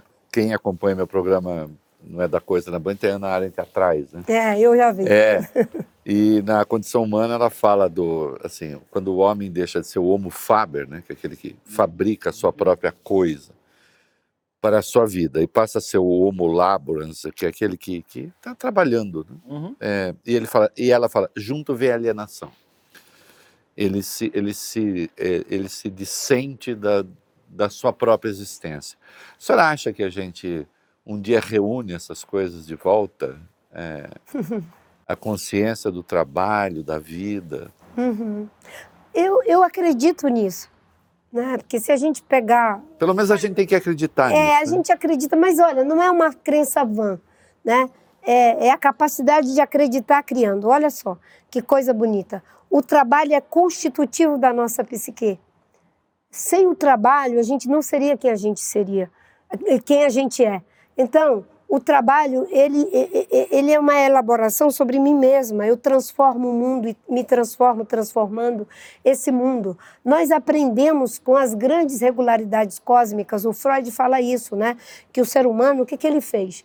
Né? Talvez observando dia, noite, chuva, é, período não chuvoso, frio, quente, é outono, primavera, ele criou a ideia de sequência, o que vem primeiro, o que vem depois, a ideia de lógica. Isso é trabalho. Isso é trabalho, né? A, a, a psique tem, tem, digamos assim, os especialistas é, dessa área, né, advogam o trabalho como algo, inclusive, que te dá qualidade de vida. Imagine uma pessoa que não tem um trabalho, que não, não, não, cria a sua própria condição de existência. É uma pessoa que se sente dependente, não é? Que se sente como um peso. Agora, o trabalho ele tem que ser o quê? Produtivo e livre. O que é um trabalho produtivo? A gente está num trabalho produtivo, livre, aqui. Mas eu gostava, é incrível, mas eu gostava do meu trabalho, que era penoso, mas é, a, a, memória que eu tenho, né, extraindo seringa com meu pai, mesmo que fosse em condições difíceis, era algo que para mim era um, de, um deleite, né? Poder cortar a seringa, eu ficava vendo as gotinhas de leite caindo, né? Tinha um monte de fantasia ali na minha cabecinha com aquele mundo com a floresta em volta. Então, o trabalho também é constitutivo. Agora, existe um, um trabalho que é alienante. Você produz em série, você não é você que pensa, que elabora, que cria, que não dá sentido à tua atividade produtiva, aí ele é alienante. É como a gente faz não é, com que o homem possa ter uma relação boa consigo mesmo, com os outros homens, com a natureza. E o trabalho é esse lugar. Os fiscais do IBAMA agora, eles estão felizes. O, o IBAMA voltou. Eles estão num lugar de altíssimo risco. Eu, eu liguei para falar com o Givanildo, né, é, que sofreram o ataque, e, e a fala dele era de temor, obviamente, é, pedimos reforço, os ministros já estão trabalhando nisso, a Polícia Federal já foi lá para o reforço, a, a, a, a, Segurança Nacional, né? enfim, já está já tá lá também, mas era de alegria. Nós estamos fazendo o trabalho Só que a gente acredita. voltou, a política voltou, né? A, a, política voltou. A política voltou. Talvez quem nos acompanha não sabe, é política e polícia tem a mesma raiz etimológica. Olha só. E etimologicamente elas, falando. E elas divergiram tanto, né? Porque a política, a polícia brigou com a política. A, a política, ela é a questão relacional. Como é que nós vamos cuidar daquilo que somos? E a polícia é, é como é que nós vamos reprimir, né? E aliás, a polícia entra quando falta a política. Exatamente. Certo? Ela vem ou para acabar com a política. É, né? mas, mas, ministra, a senhora, a senhora fez ao longo dessa conversa muitas uh, invocações à religião. elas senhora, fluíram aqui. elas fluíram e de maneira linda. Eu sou uma pessoa espiritualizada também. E a senhora falou que foi freira, a senhora... Quase se, freira. Quase freira, claro. Uh, a, senhora, a senhora fez se. Se a minha amada superior é, já ainda a senhora fez, vai fez alusões a Paulo, a, a, a, versículos da Bíblia. Uh, e nós tivemos um governo que antecedeu ao que aí está, em que a, a religião foi manejada, de certa forma, em contraposição à ciência. Eu estou lendo a teologia aristotélica do Marcílio Fitino, que é um escolástico, que é um, um filósofo da, do Renascimento, que tentou aliar o racionalismo platônico com a religião, com o catolicismo. Aliás, tentou não, fez isso de maneira magistral. A senhora faz isso de maneira magistral. Mas eu queria que a senhora falasse um pouquinho sobre isso sobre como eh, fazer política como a senhora faz, como ser progressista como a senhora é, e ao mesmo tempo ser religiosa e espiritualizada. Olha, eu, eu digo Roubei que. Eu... sua pergunta? um pouco. É. Um pouco, porque assim, eu, eu, eu, com alguma frequência as pessoas Você dizem para mim. inveja da minha não, pergunta? Fiquei, claro que eu fiquei. Mas sempre, eu sempre fico. Boa inveja. É, porque sempre fala assim: você é católico? Eu digo, sou, às vezes católico. É. mas você fala Mas é quase coisas. como se eu tivesse pedir desculpa. desculpa é não, mas desculpa. É Sou. É, perdão. Pois é. é Olha, eu costumo dizer que eu, eu, hoje eu sou cristã evangélica da Assembleia de Deus. Né? Eu me converti é, em 96 à fé cristã evangélica, me batizei na igreja evangélica em 97. Uhum. Mas eu costumo dizer que eu tive uma conversão na conversão. Eu já era uma pessoa convertida, claro. né? porque eu, eu, eu acho que seria injusto com Deus né? dizer que a minha fé católica não era Deus, certo? E, e injusto com meus irmãos católicos né? também. Então, eu tive uma conversão na conversão. Agora, eu roubei isso de um padre, certo? Do padre Henry Noah, que escreveu um dos livros mais belos que eu já li, que é A Volta do Filho Pródigo, em que ele diz que teve uma conversão. Na conversão, na frente do, do quadro da obra do Rembrandt, acho que é do Rembrandt, né? É, no museu, e ele fica parado olhando ali a, a, o filho pródigo, né? E ele diz que tem uma conversão na conversão. É, e, e, eu tive essa conversão na conversão, eu, eu, eu aconselho ler o, o, livro, não só os católicos, todo mundo, porque quem, até quem é ateu, quem não crê, porque é uma, uma, uma coisa literária, é uma obra literária fantástica, né? E o testemunho do Henri Noah. É, então, é, essa conversão na conversão tem a ver com os rudimentos da minha fé, que foi dada pela minha avó, católica praticante, né, que veio do Ceará, analfabeta. Minha avó era uma analfabeta muito culta, porque ela morou numa casa de pessoas muito abastadas e trabalhou desde muito cedo é, como, como empregada doméstica. E ela era muito inteligente. Ela aprendeu a falar corretamente o português, ela sabia conceitos, ela sabia muitas coisas, ela decorava um folheto de literatura de cordel em duas vezes que meu pai lia para ela. Ela decorou Marina e, Lu, e Alonso, A Luta de Concão de Fogo, Juvenal e Bababá, O Pavão Misterioso. Todos esses folhetos ela decorava e ela cantava para mim interpretando. E uma coisa que ela levou do Ceará era um, um catecismo para analfabeto em papel couché, com ilustrações da Capela Sistina. Quando eu fui em Roma, na Capela Sistina, olha o catecismo da minha avó aqui. né? e, e ela me alfabetizou né, nos rudimentos do cristianismo, do Gênesis ao Apocalipse, naquele, naquele catecismo. Então, toda noite, antes de dormir, ela já era velhinha na reidinha dela, ela me botava de joelho, mãozinha posta, e fazia eu fazer uma oração que sempre terminava assim: abençoa meu pai, minha mãe, minhas irmãs. Eu tinha vontade de resumir, porque era muita gente, né? E o joelho doía, né? O, o meu neto já sabe resumir. Então, ele diz assim: abençoa meu pai, a minha mãe e toda a nossa família. É isso, é isso. então, é, então é, e ela sempre dizia uma coisa: e me dá inteligência para o bem. Eu até fico emocionada terminava a oração assim, e me dá inteligência para o bem. Então, eu sempre digo, meu Deus, eu quero sempre honrar a oração da minha avó católica, que é que cada vez mais a gente tenha inteligência para o bem, que não é que a gente é bom, a gente não, não, não tem que se vangloriar de nada. Né? A Bíblia diz: aquele que pensa que está de pé, cuide para que não caia. Está de pé agora, mas o ser humano é vulnerável em tudo em tudo, não é só biologicamente falando. Nós somos vulneráveis. Né? Então, essa fé ela veio depois é, e eu me sinto muito feliz com essa fé. A conversão ela tem uma questão, não é? é? Ela não é um processo que você diz, não, eu me converti porque eu quis me converter. Você não tem como não ser convertido, correto? Não, não é como a paixão. Posso, posso é eu adoro esse tema porque o Calvino traz. é, ela já sabe o que eu vou falar. Essa mulher é terrível. É terrível. Não dá nem. Dá, dá até Quantas medo. Quantas vezes você se emocionou? Dá, todas as vezes. É, nessa todas. entrevista. É um monte de vezes. Fingindo que emocion... nada tinha acontecido. Não, eu também estou me emocionando muito com vocês. Mas, a, olha só, é tão genial. O pessoal da produção não vai cortar isso, tá? Porque esse não é um momento cortar, de revelação. É. Porque assim, ela sabe, quando eu falei do Calvino, ela sabe que eu vou falar da predestinação que é a ideia de que alguns homens, Deus escolhe alguns homens para ser salvos. Eu tenho fé. Uhum.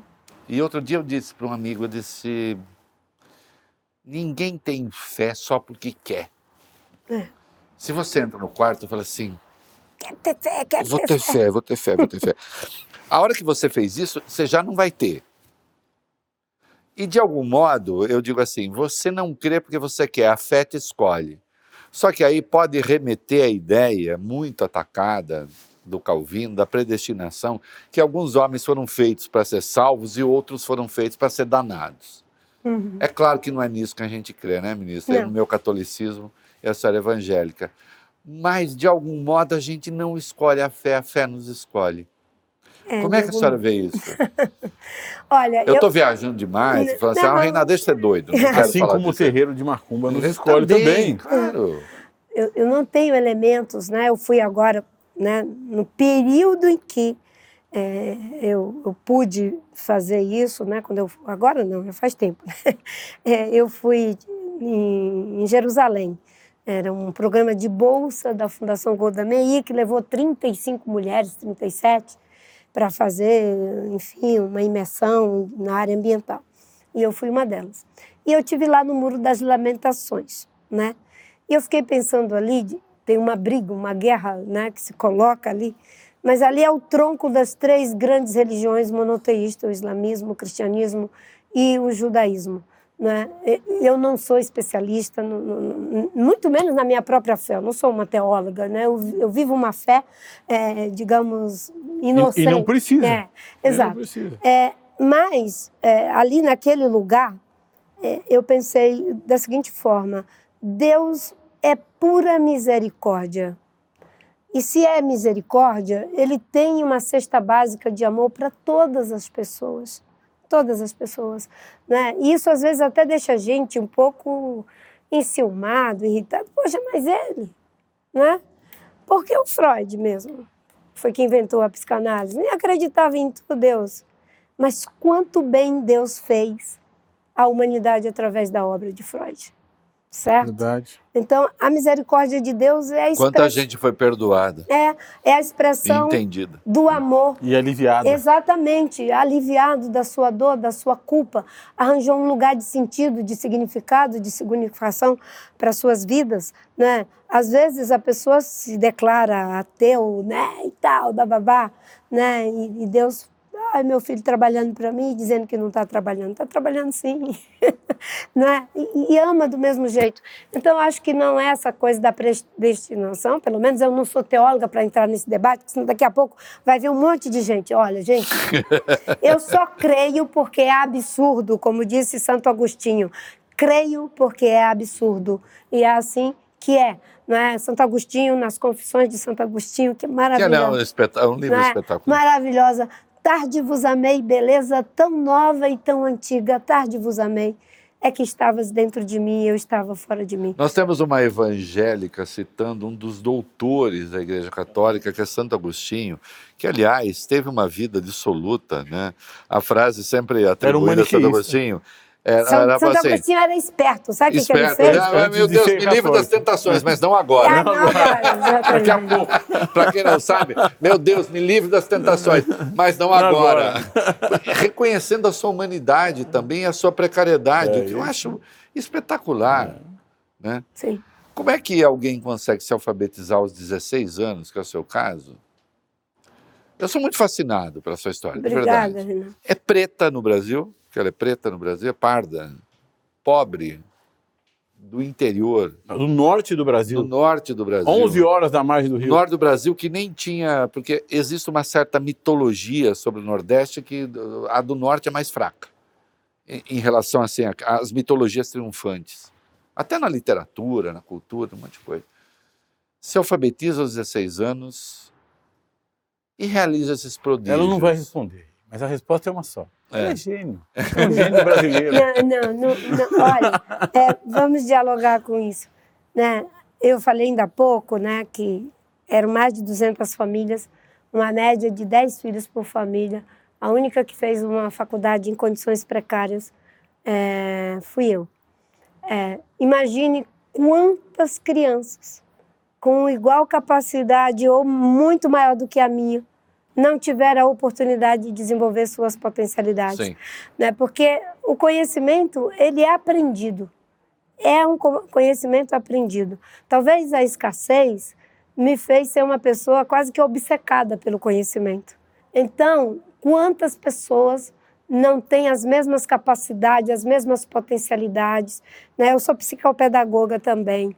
Né? Na psicopedagogia, a gente trabalha com a ideia da inibição cognitiva. O que é a inibição cognitiva? É você imaginar que alguém conhece porque ele tem algo especial. E aí a pessoa diz, não, eu não vou ser, nunca vou ser Freud, e nunca vou ser fulano, nunca vou ser cicrano. É claro que nesse caso aí realmente tem um, a, gente os mortais tem que dizer que tem um grau de genialidade tem, mesmo, é. né? Mas criar inibição cognitiva, não é? É, social. Vamos para esse terreno aqui, porque existem os grandes monstros mesmo aí do conhecimento, né? No plano social. Né? Eu me lembro que uma vez um, uma TV me entrevistou e disse assim: Ah, eu queria saber com a senhora esse negócio de, de bolsa, de. É, não era bolsa escola, né? Da, da das cotas. É, das e cotas. isso não deve existir. Porque, veja a senhora, é, a senhora não precisou disso. precisou disso. E a senhora. A senhora é o melhor exemplo de que é, não de precisa. que não precisa. Eu É digo, de jeito nenhum. De jeito nenhum. Se eu tivesse as cotas, eu fico imaginando, meu Deus, se tivesse Quanta as cotas. coisa a mais que você teria Quanta feito. coisa mais, né? Quanto menos sofrimento, mais tempo eu teria.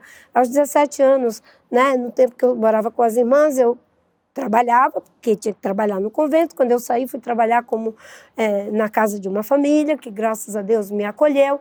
Eu conseguia estudar de noite, mas isso era uma fresta. E eu não quero que ninguém passe por fresta. Aliás, essa é uma boa questão. Nosso próximo entrevistado é o Silvio Almeida. Vamos perguntar para o Silvio Almeida, um negro, é, porque não teve, ele não teve cota, mas se ele é contra a cota? Porque Não. talvez com cota outros. Com certeza, já Teriam temos muitos. Né? A Aniele vem dessa inova inovação. Eu vi uma médica, uma médica, hum, foi durante a, a nossa campanha, né? aí passou um filme lá na campanha do Haddad, e mostrando ela, o trabalho dela na comunidade dela, uma mulher, uma jovem preta. Né? E, e uma coisa que ela falou foi o seguinte, que quando ela começou a atender, as crianças iam tirar foto com ela né, tirar foto com ela. E ela, mas que, que as crianças estão vindo tirar foto comigo? E aí ela disse uma coisa muito forte, é que as crianças diz, disseram para ela que elas nunca tinham visto uma pessoa com aquela cor, com aquele cabelo, como médica, atendendo as pessoas. Aquilo foi muito forte. E o que nós queremos é um país em que né, as pessoas pretas, as pessoas brancas, as pessoas amarelas, as pessoas de todas as cores, né, possam considerar normal ter um médico preto, um Isso é médico branco. aprendizado é ver o mundo sob outra perspectiva. Exatamente. Hoje eu falava com a minha mulher, é, nós recebemos um, nós temos um jovem, é, um jovenzinho sobrinho neto, né? E eu peguei a primeira foto dele sentadinho. Primeira vez que ele não está vendo o mundo assim, ou que ele não está vendo o mundo de Bruce. É ver o mundo diferente, né? Uhum. É aprender, né? E a ministra faz isso o tempo todo.